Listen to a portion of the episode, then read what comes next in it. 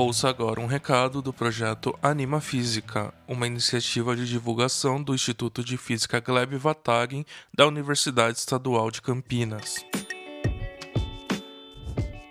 Olá, meu nome é Eduardo Sato e faço parte do projeto Anima Física, do Instituto de Física da Unicamp em Campinas. Conta aqui pra gente, como você está se sentindo hoje? Está disposto?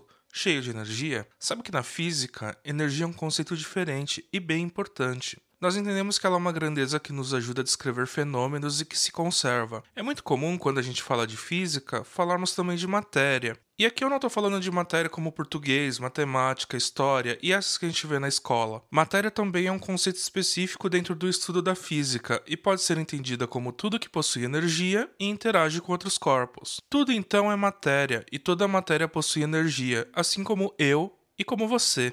Você já deve ter ouvido falar da fórmula de Einstein, que trata da relação entre matéria e energia, o famoso E igual a mc quadrado, ou seja, a energia é igual à massa do objeto vezes a velocidade da luz elevado ao quadrado. Complicou? Então vamos lá. A fórmula de Einstein nos mostra que é possível transformar massa em energia. Quer um exemplo real? A energia obtida nas usinas nucleares. Mas se tudo é matéria, por que algumas liberam energia e outras não? Sim, porque vamos combinar. Uma almofada lá, sozinha, parada, tem energia, porque é matéria.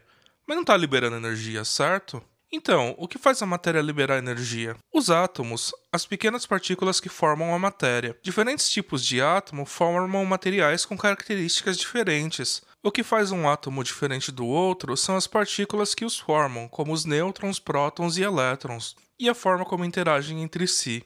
Por causa dos átomos que formam a matéria, todos os corpos sofrem interações, e toda interação gera troca de energia. Existem diversos tipos de interações, um outro conceito que ganha um capítulo especial dentro da física, mas é um papo para outra hora. Se você continua curioso, vai lá no site www.animafisica.com.br e lá tem um desenho animado bem bacana que fala um pouco desses assuntos, além de vários vídeos para você se aprofundar no tema que preferir. Esperamos a sua visita.